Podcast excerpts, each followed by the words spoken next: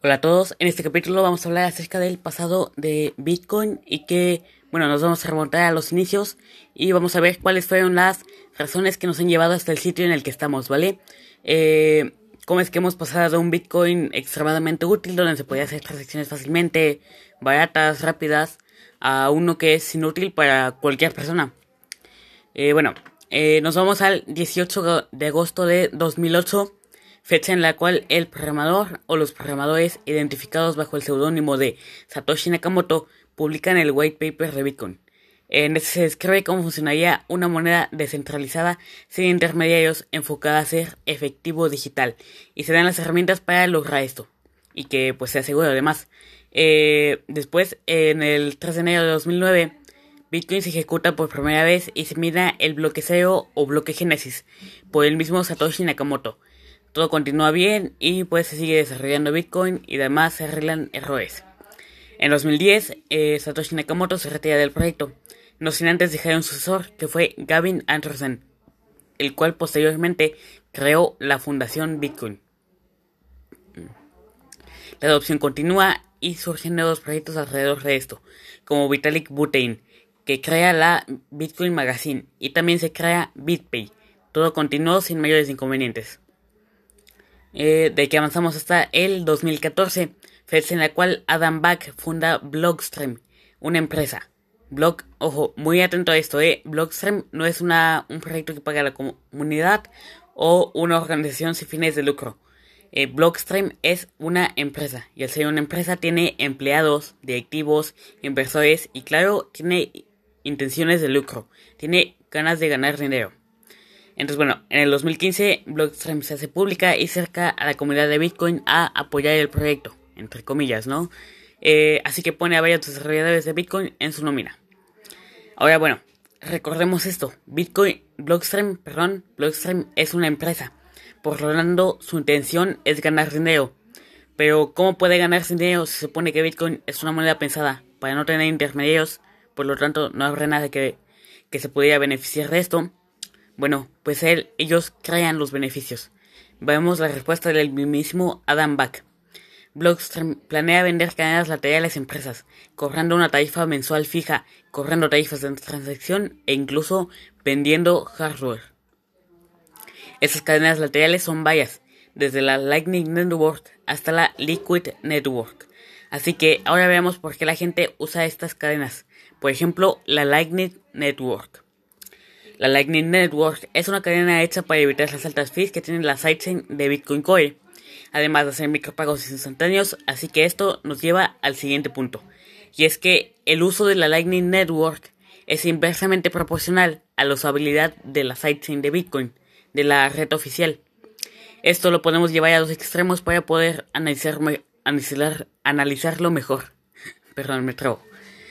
Eh, bueno, imagínate un Bitcoin perfecto, ¿ok? Uno con el que puedas realizar transacciones fácilmente a otras personas, que sean baratas, que sean rápidas, que puedas ejecutar smart contracts y tantas funciones más. Todo esto desde la red oficial. Bueno, pues esta red sería mucho más utilizada y pues nadie usaría la Lightning Network porque ya no tendrán ninguna intención, ¿no? O sea, puedes hacer pagos rápidos en Lightning Network, pero también lo puedes hacer en la sidechain sin complicaciones. Entonces nadie la usaría. Esto eh, lo que se traduciría en pocos o nulos beneficios para Blockstream y posteriormente en su quiebra.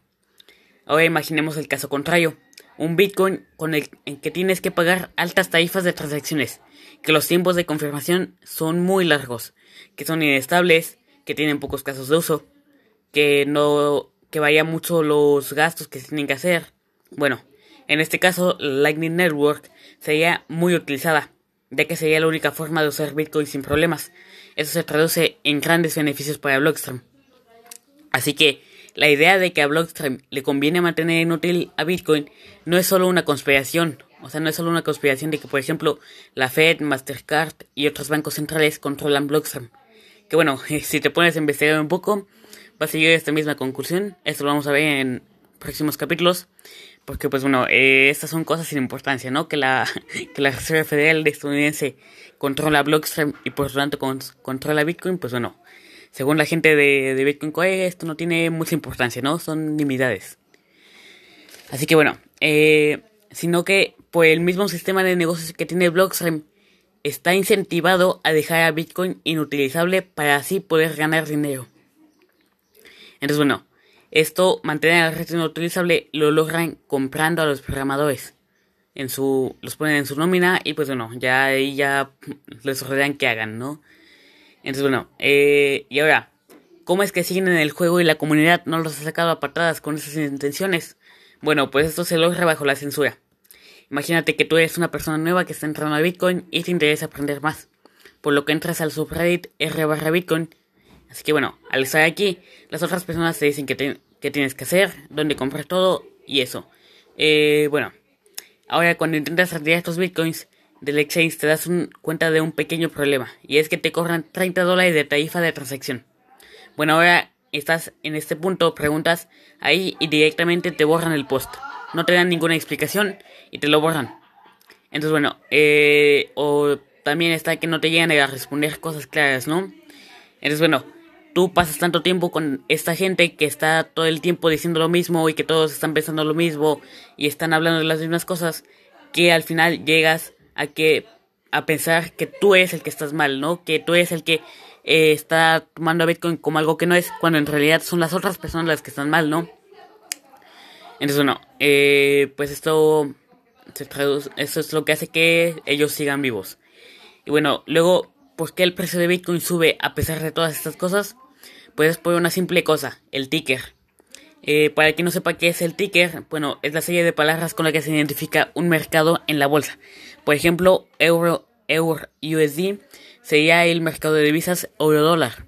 Luego, AMZN sería las acciones de la empresa de Amazon y pues así hay más, ¿no?